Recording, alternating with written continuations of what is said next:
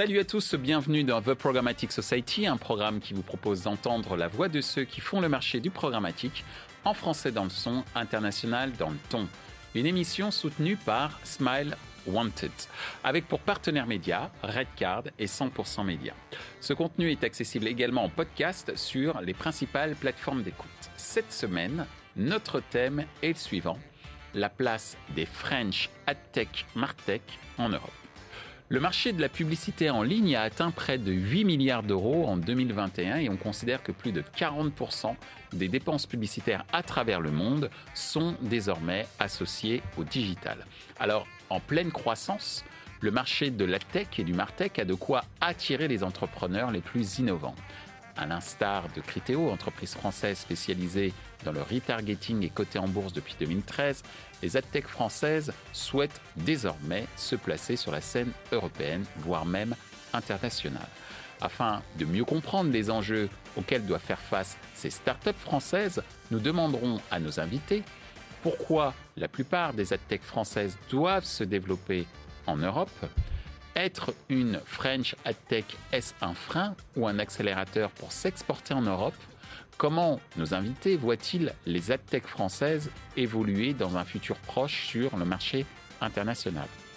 Pour en discuter, Gary Habitant de Smile Wanted, Hakim Bellour de Eulerian, Antoine Clément de Didomi. Bonjour à tous, bienvenue dans The Programmatic Society. Aujourd'hui, un sujet moins opérationnel mais ultra stratégique, à savoir la place des French AdTech ou Martech sur euh, le marché européen. Et pour ça, euh, trois invités euh, qui sont autour de moi. Bonjour Gary. Bonjour Michel. Bonjour Antoine. Bonjour Michel. Bonjour Hakim. Bonjour Michel. Et Antoine et Hakim, c'est la première fois que vous venez sur le plateau de, de The Programmatic Society, donc bienvenue, euh, un sacré baptême du feu sur ce sujet euh, très, stratégique. Et on va commencer euh, directement avec toi, Gary, qui est un habitué du plateau. Vrai. pour, par cette première question, est-ce que tu peux nous expliquer ce qu'est Smile Wanted et quelle est votre stratégie de développement en Europe? Je tiens à préciser quand même, avant que tu répondes, qu'aujourd'hui, j'ai autour de la table des partenaires qui ont fait confiance à The Programmatic Society et, et également aux productions de The Society's Media depuis quelques temps maintenant dernièrement euh, avec toi, euh, Hakim, euh, pour, dans le cadre d'un prochain projet vidéo. Je n'en dis pas plus aujourd'hui. Mais en tous les cas, c'était la manière pour nous de, vous remercier, de mettre en lumière vos activités en plein développement donc sur le marché européen. Et c'est le moyen aussi pour moi de vous dire encore une fois merci pour votre soutien. Donc, Gary, je réexplique. Donc, est-ce que tu peux nous expliquer ce qu'est Smile Wanted et quelle est la, stratégie de, développement en Europe de Smile Wanted? Oui, oui, tout à fait. Donc, pour résumer, Smile Wanted, on est euh, une technologie publicitaire qui va permettre de garantir euh, de la visibilité et de l'engagement sur les publicités online euh, sur n'importe quel site et à une échelle internationale. Aujourd'hui, le business de Smile Wanted est divisé en deux. 50% est généré sur l'international, 50% des revenus, 50% en France. Le développement international continue fortement et en 2022, on espère euh, dépasser fortement le business sur plusieurs pays, des nouveaux pays et des nouveaux continents. Euh, pour ce faire, la stratégie de Smile Wanted à l'international va reposer sur euh, plusieurs points. Depuis le début, Smile Wanted a été créé sur une, technologie hyper scalable, sur une infrastructure technologique qui permet de développer rapidement le business en permettant d'intégrer des nouveaux partenaires médias que ce soit en France et des médias internationaux, de façon très rapide. Donc ça, c'est le premier point. Deuxième point, notre business lui-même est orienté euh, programmatique. Et la programmatique, on le sait très bien, et on est dans l'émission Programmatic Society, que c'est un secteur d'activité qui se développe très rapidement. On appelle ça du, short sales. Euh, on peut faire du business très rapidement. Donc ça, c'est le, deuxième positionnement euh, qu'on a et qui nous permet de faire beaucoup de, business à l'international. Troisièmement, c'est aussi les nouvelles solutions qu'on a développées euh, récemment, pendant le Covid d'ailleurs. On, a profité du temps pour lancer des solutions comme le Bidder, qui est aujourd'hui en fait reconnu euh, à l'international par des, par des certifications internationales, et ce qui nous permet en fait d'être référencés sur des plateformes. Et aujourd'hui, on a des appels de médias internationaux qui veulent travailler avec nous. Et un autre point qui est intéressant, c'est que jusqu'à présent, on n'a pas pris le parti pris d'avoir des bureaux physiques en Europe ou à l'international. Euh, au contraire, euh, notre force, elle reste à Paris. On, est, euh, on se mélange aussi bien avec les développeurs que les équipes sales qui parlent de plus en plus de, langues pour développer à l'international. Et c'est vrai que la période qu'on a vécue nous a démontré que la, les visioconférences et tout ce qui est télétravail marchait très bien d'ailleurs pour faire du business international.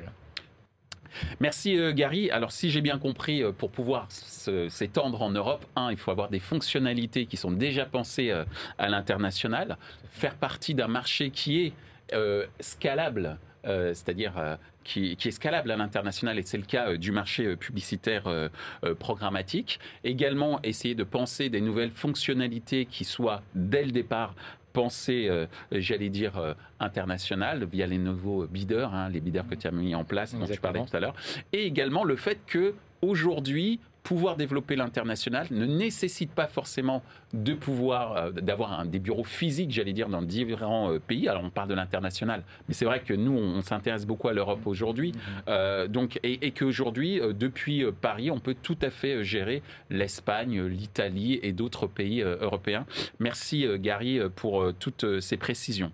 Alors Antoine, tu représentes une société qui a fait pas mal parler d'elle ces derniers temps, Didomi, puisque vous êtes étendu et je crois que vous avez un certain nombre de fonds. Tu me dis si je dis des bêtises. Tout à fait. Est-ce qu'Antoine, tu peux nous expliquer ce qu'est euh, Didomi en, en, quelques mots et euh, quelle est votre stratégie de développement en Europe? Bien sûr. Alors, euh, Didomi, c'est pas une ad tech à proprement parler. On est sur un secteur qui gravite mais qui est autour, mais qui est très lié à la tech, puisqu'on est dans la privacy tech. C'est-à-dire qu'on va collecter les consentements nécessaires à la tech pour utiliser les données des utilisateurs pour faire de la pub plus ciblée, par exemple. Mhm. Donc Didomi, on a démarré il y a maintenant 4 ans, on est 160 personnes. Pas mal en 4 ans. Exactement, oui. on, a, on a profité du Covid pour beaucoup se développer. On a multiplié les effectifs par 4 depuis le début du Covid. D'accord. On a ouvert beaucoup de nouveaux marchés. Donc je rejoins Gary sur le fait qu'on n'a pas besoin d'avoir de bureaux physiques forcément dans tous les pays. On a une culture remote qui est très présente chez Didomi avec des équipes un petit peu partout dans le monde. Donc je dis remote, c'est télétravail hein, pour euh, ceux qui n'auraient pas notre jargon. avec euh, donc une partie des équipes aux États-Unis, une autre partie de l'équipe en, Europe. Hmm. On a fait le choix quand même d'ouvrir des bureaux physiques en Espagne, à Londres, en Allemagne, mais on a aussi des équipes qui vont attaquer les marchés italiens, nordiques, etc. Je pense que la composante qui est importante, c'est vraiment d'avoir des natifs du pays. Hmm pour connaître les codes, voilà, et être capable de, de parler la même langue que la personne. Euh, hmm. C'est parce qu'il manque en France des personnes euh, qui euh, parlent de différentes langues et qui sont de différents pays européens ou d'ailleurs. On ne fait pas des affaires de la même manière en France hmm. qu'en Espagne, que hmm. dans les Nordiques, on n'a pas les mêmes relations avec les gens. Oui. Merci, merci beaucoup Antoine. Hakim aussi, tu fais parler beaucoup de toi en ce moment. Bon, on essaye d'y contribuer un peu, hein, Mais est-ce que, tu peux, est que tu peux nous présenter en quelques mots euh, euh, ce qu'est euh, Eulerian et nous parler de votre stratégie de développement en Europe. On a bien vu qu'il y a des stratégies assez similaires entre Smile Wanted et Didomi, notamment dans le recrutement du personnel et puis cette multiplication par quatre du côté de Didomi, sans pour cela qu'il y ait des frais incroyables, notamment en termes de dépenses fonctionnelles de bureau. Comment ça se passe pour toi? Alors nous déjà, euh, comparé à Smile Wanted et, et Didomi, on est sur le marché depuis beaucoup plus longtemps. Mhm. Euh, donc Lerian, c'est une PME française fondée par euh, deux ingénieurs, donc Guillaume Fougny et, Mathieu Jondé, qui sont toujours à la tête de la société. Donc la société a été fondée en 2003, cinq ans de recherche et développement, du développement sur du crédit impôt recherche et une mise en marché en 2008, donc euh, Eulerian, euh, on propose une suite euh, technologique et fonctionnelle qui repose, on va dire, sur un socle de collecte exhaustif. Et sur la base de cette collecte de données exhaustive, qui est à la fois digitale et, offline, on va offrir plusieurs modalités d'utilisation de cette donnée.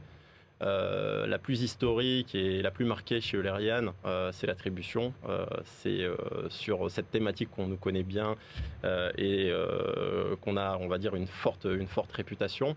Donc on propose un outil de mesure de la performance média. L'autre modalité d'usage de la donnée collectée, c'est tout ce qui est lié à l'analytics, donc l'analyse de la, de la performance produit par exemple.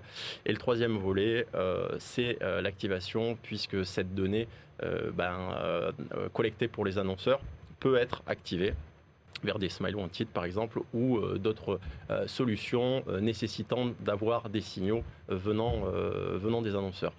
Pour la question du développement international et, européen, notre marché domestique, c'est la, France et la zone qui nous réussit le mieux, on va dire que c'est l'Europe du Sud. on en parlait tout à l'heure en, coulisses avec Antoine et, Gary.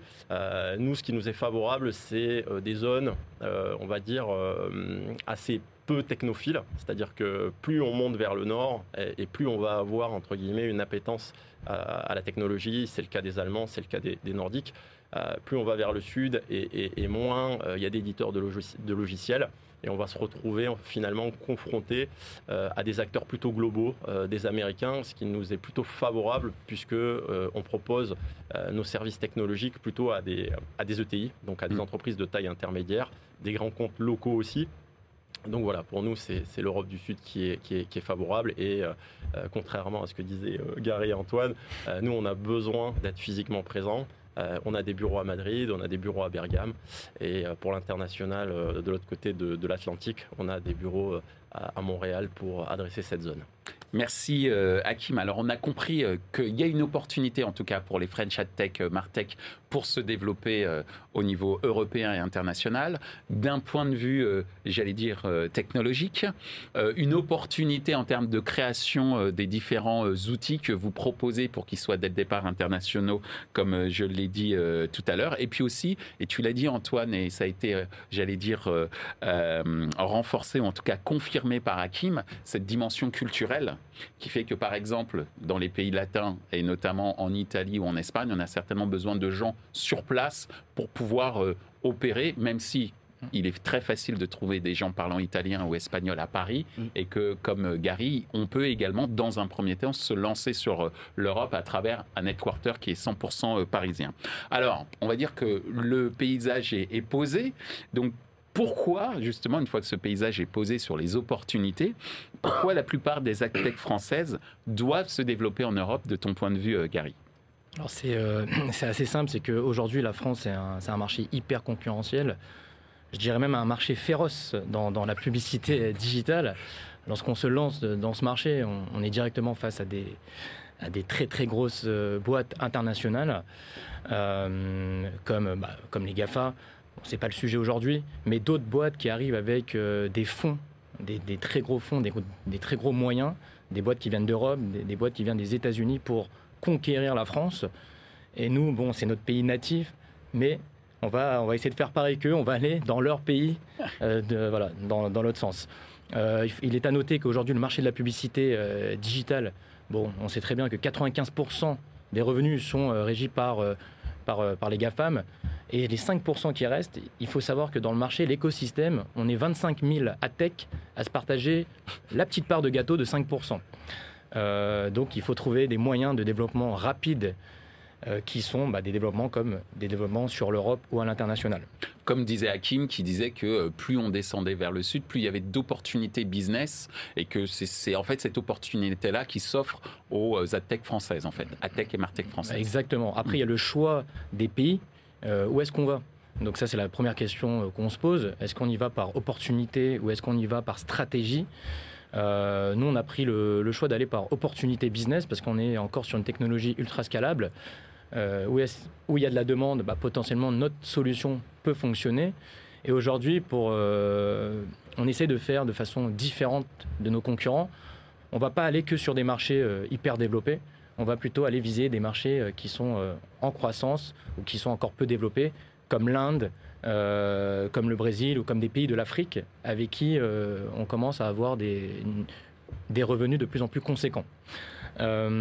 Également, la volonté d'aller sur l'Europe et voir l'international, c'est aussi qu'aujourd'hui, il y a de plus en plus d'annonceurs globaux. pour ne citer des exemples, hein, des, Deliveroo, des, des, Just Eat, des Amazon, etc., qui aujourd'hui, euh, il est important de pouvoir les accompagner à un niveau, à une échelle internationale ou européenne.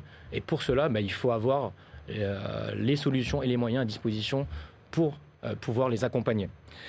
Un dernier point qui est important, c'est que aujourd'hui, dans le marché de la tech, il y a deux possibilités. Soit on reste petit et on a de fortes chances bah, de se faire racheter, soit on devient très gros et dans ces cas-là, euh, on peut euh, continuer un déploiement international.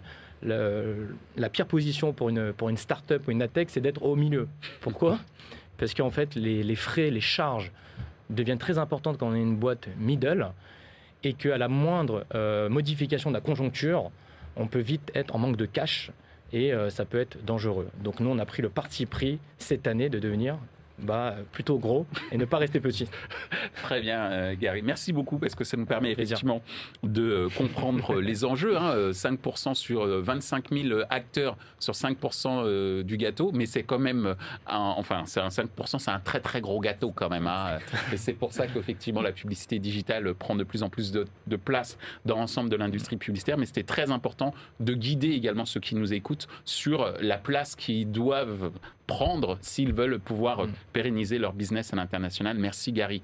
Antoine, qu'est-ce que ça t'inspire euh, tout ça euh, et, cette observation qu'a faite Gary, mais également celle que tu peux faire toi également euh, du côté d'Idomi, puisque d'une part, effectivement, comme tu l'as dit, tu es une un outil qui aide un certain nombre d'éditeurs à pouvoir et d'autres acteurs à pouvoir exister, euh, j'allais dire, dans le monde publicitaire et, marketing d'un point de vue légal notamment. Mm. Euh, pourquoi, de ton point de vue et de ton observation, les adtech françaises doivent se développer en Europe?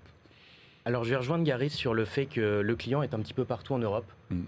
On peut travailler avec une très grosse entreprise française côté au CAC 40. Très souvent, elle va avoir des relais locaux en Allemagne, en Italie, euh, en Pologne, etc.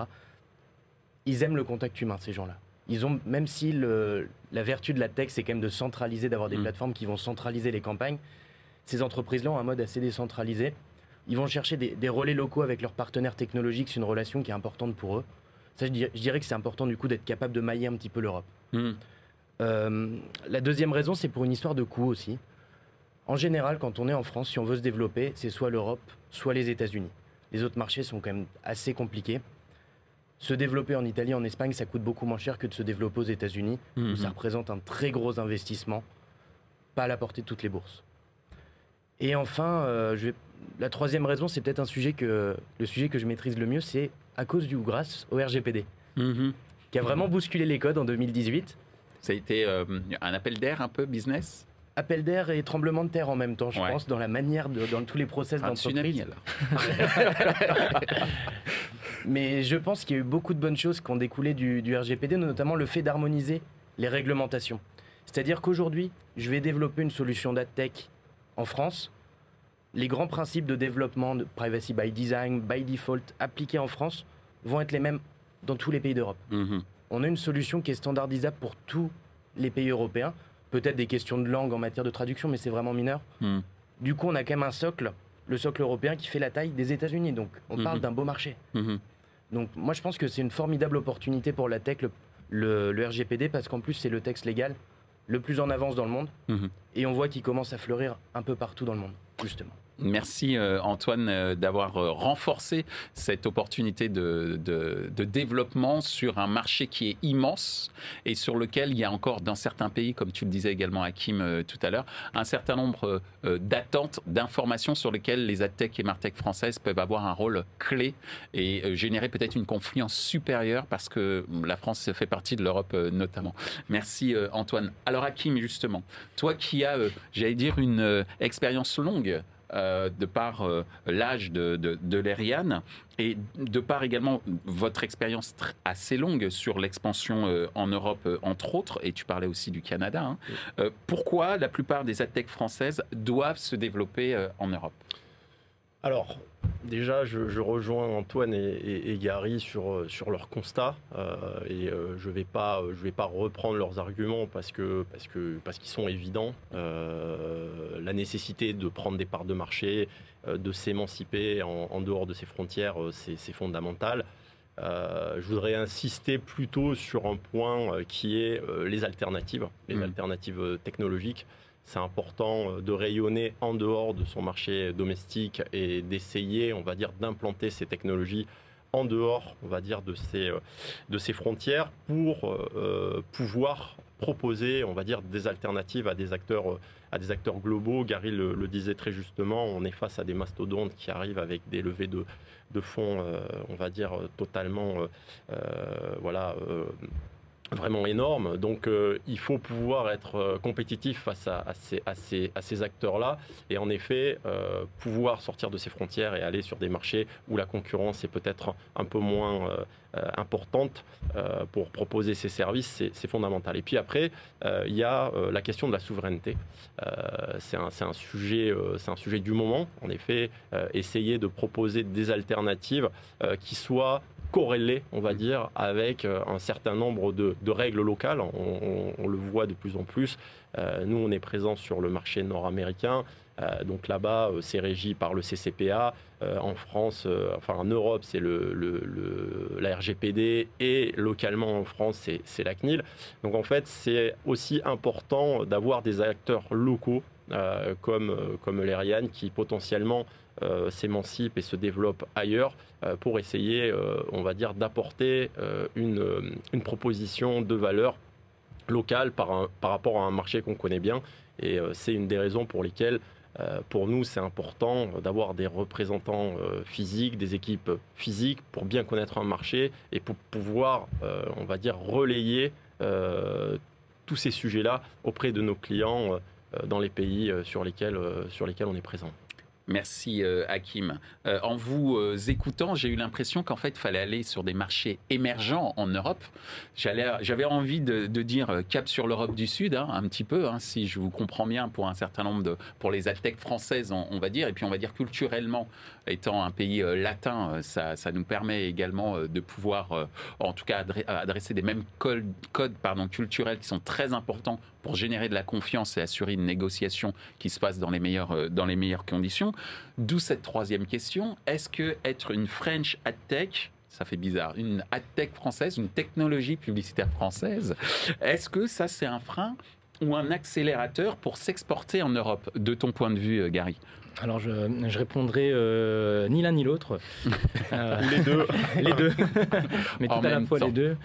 Parce que on, commencera par les points accélérateurs. C'est vrai que c'est formidable d'être une French Tech aujourd'hui.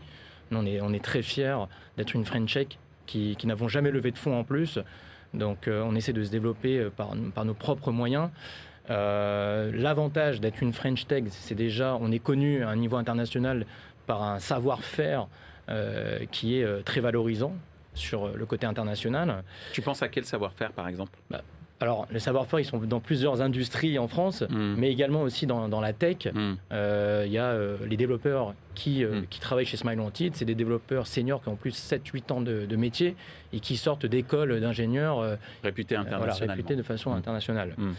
Il y a aussi le, la crédibilité. Lorsqu'on est dans la tech, il y a des boîtes qui, qui se lancent dans, dans tous les pays.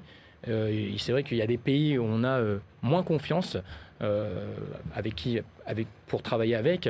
Donc c'est vrai que lorsqu'on est français, bah, la confiance est déjà instaurée. Hmm. Ça, on va dire, ça c'est euh, le point accélérateur. Euh, sur les freins, c'est plutôt l'administratif en France. L'administratif qui est, qui, est, qui est très pesant.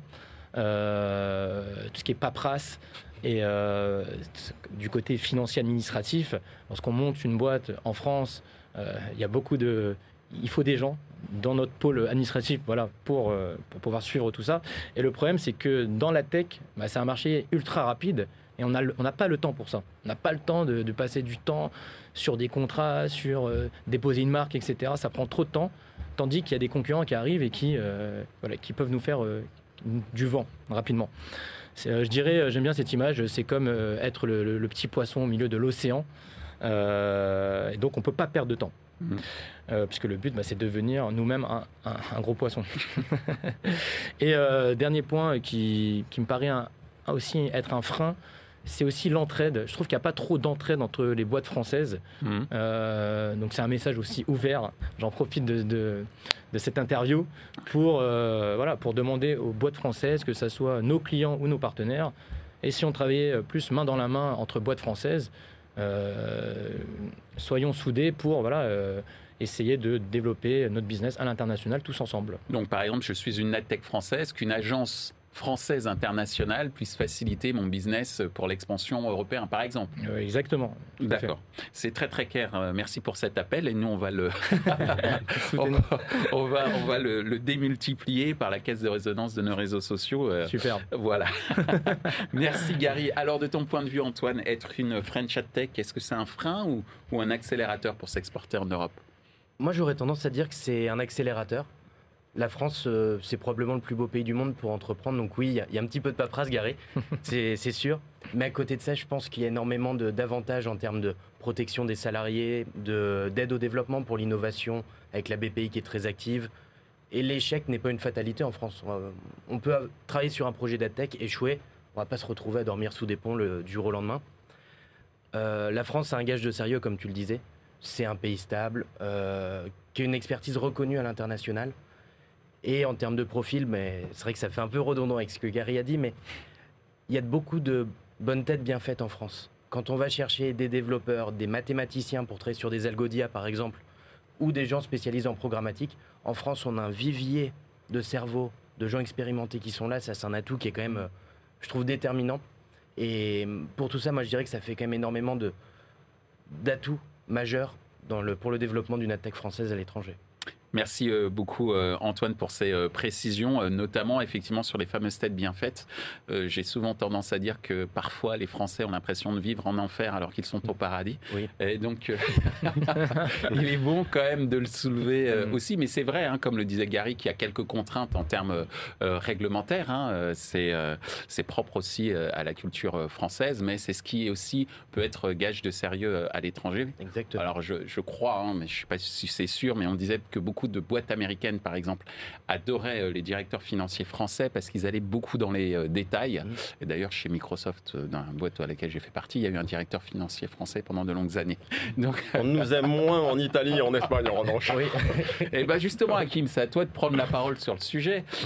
Est-ce qu'être une French Tech, est-ce un frein ou un accélérateur pour s'exporter en Europe? Et en plus, tu as une expérience sur le marché nord-américain certes au Canada, qu'on pourrait considérer un peu différent par rapport aux États-Unis, mais quand même, qu'est-ce que tu en penses? Alors en fait, il y, a, plusieurs sujets. Il y, a, un sujet de, chronologie, de, de, temporalité par rapport euh, à ta question. Euh, et euh, à la question, je répondrai les deux, mon capitaine. C'est-à-dire que ça a pu être un avantage à un moment. C'est-à-dire que euh, l'innovation, à un moment donné, n'a pas d'égal. C'est-à-dire que si, ce que vous proposez euh, est innovant et disruptif, euh, voilà, c'est assez imparable et ça vous ouvre, forcément énormément, de, portes. À partir du moment où la proposition de valeur que vous avez est couverte par, plusieurs acteurs, que la concurrence devient rude, comme le, disait Gary, s'exporter, ça devient, ça, devient plus compliqué.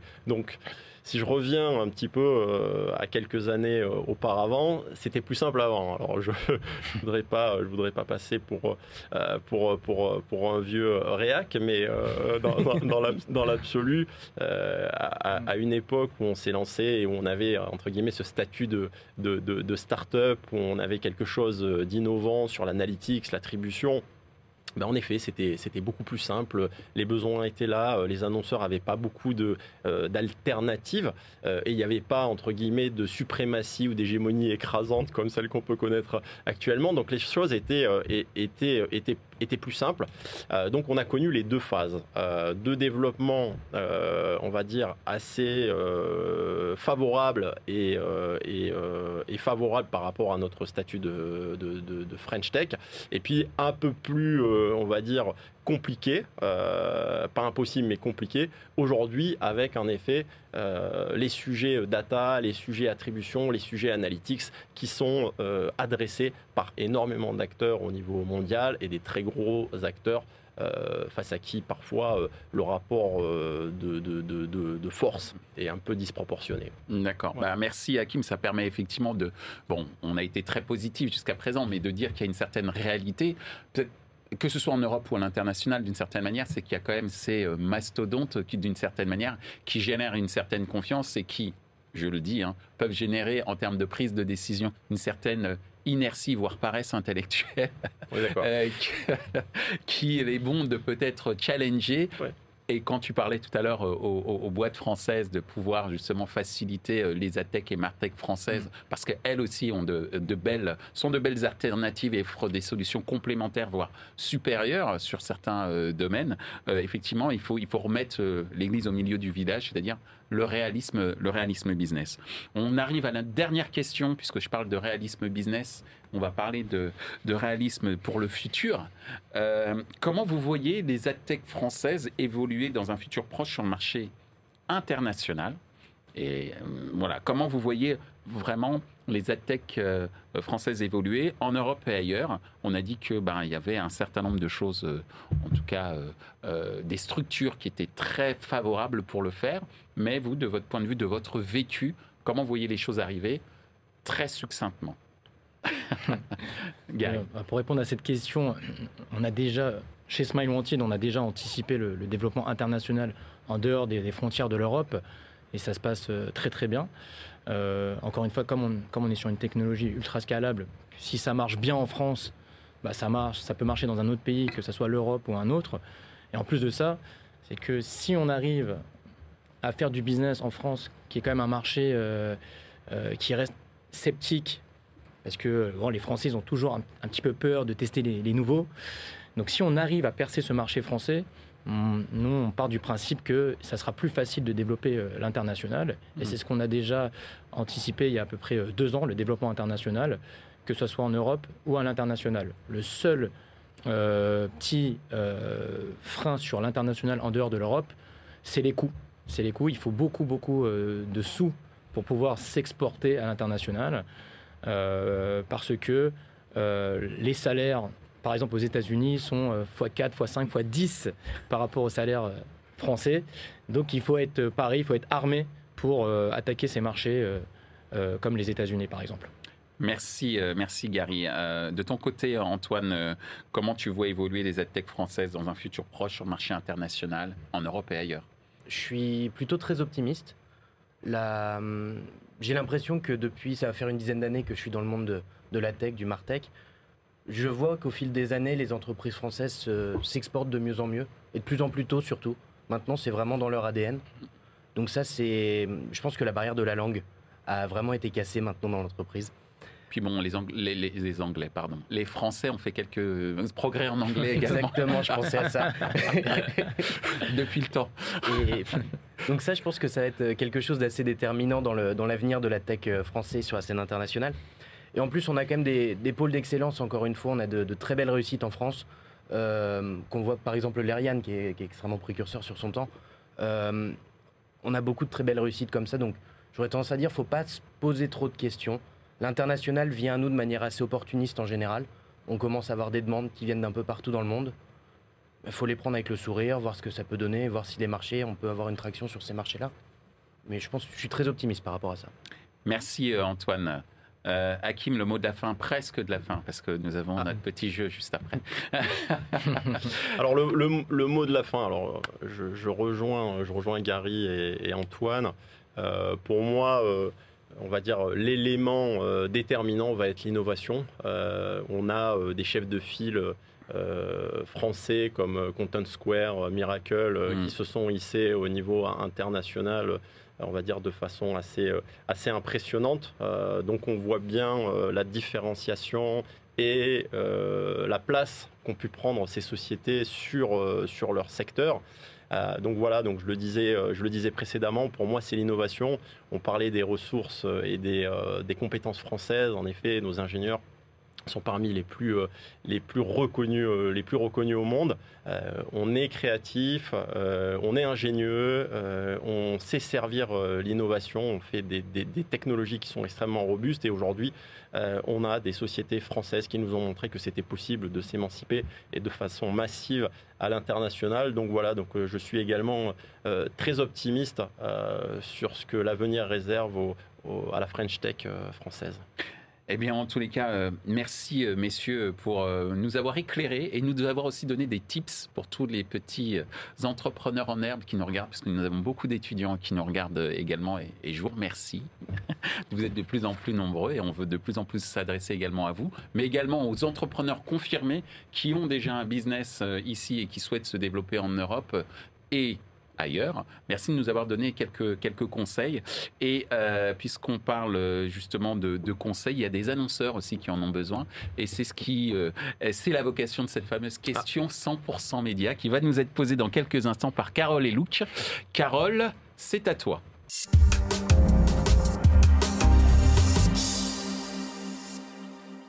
Bonjour. La French Tech, l'IAB, France Digital, BPI France, Cap Digital on a la chance en France d'avoir euh, presque autant de structures d'accompagnement que d'AdTech finalement. Mais dites-moi, vous, vous sentez-vous accompagné? Merci. Alors, question euh, de Carole, euh, qui rejoint un petit peu ce que tu évoquais tout à l'heure, Gary. Est-ce que tu penses que en France, on est bien accompagné par l'ensemble des entités, qu'elles soient associatives ou même gouvernementales, voire même privées, pour justement se développer euh, à l'international. Euh, top chrono. Bah, comme l'a très bien dit euh, Carole, il y a énormément d'organismes aujourd'hui qui, sont qui sont là pour aider les, startups. Par contre, nous, à notre, on prend l'exemple de Smile Entier, on n'a jamais activé aucune de, ces aides. Pourquoi? Parce qu'on n'a pas eu le temps, encore une fois. On revient un petit peu sur l'administratif, le côté qui prend du temps, la paperasse. Mais c'est vrai qu'on aurait dû s'y pencher peut-être avant. Mais bon, maintenant qu'on est lancé, on reste, on reste indépendant et on, on essaye de grossir sans ces aides. Bien, tu fais ça en 30 secondes. Parfait. Donc, euh, Smile Wanted souffrirait euh, de phobie administrative merci. merci, euh, merci, Gary. Euh, Antoine, donc, même question. Je vais donner le top seconde, le top chrono dans, dans deux secondes. top chrono. de mon côté, je dirais qu'on n'est vraiment pas dans une logique d'assistanat, c'est-à-dire qu'en effet, il y a énormément d'associations interprofessionnels sur lesquels on peut s'appuyer. Je pense qu'il faut se nourrir de cet écosystème, c'est-à-dire faut s'y impliquer, apporter des choses pour avoir des choses en retour. Je pense que c'est faut pas confondre ces associations, faut pas prendre ces associations-là comme une des assos qui vont nous prendre par la main, nous dire viens, je vais t'emmener développer ton entreprise. Mhm. C'est vraiment, je pense qu'il faut s'investir. Euh, Carole mentionnait l'IAB par exemple, nous on s'est énormément impliqué auprès de l'IAB. Euh, ça nous a permis d'avoir des choses en retour, de faciliter notre compréhension sur des sujets un peu épineux, assez sensibles. Euh, donc c'est vraiment du donnant-donnant, je pense. Merci. Ben, tu fais ça en 40 secondes, c'est pas mal. vous êtes très performants, messieurs, c'est bien. Hakim, la pression est sur toi. Euh, la pression est sur moi. alors, attends. Je vais tout paraphraser et, euh, et, en fait, je vais, être, je vais être à 1 minute 30. Alors, je vais. donc, je rappelle juste la question, hein, parce que quand même, hein, c'est est-ce que en France, on est suffisamment bien Est-ce que tu t'es senti suffisamment bien accompagné pour euh, développer ton entreprise à l'international de par les différents organismes qui composent notre marché Top Chrono. Euh, alors, je pense que euh, voilà, il y a, une existence de, pas mal de relais euh, disponibles qu'il faut aller chercher.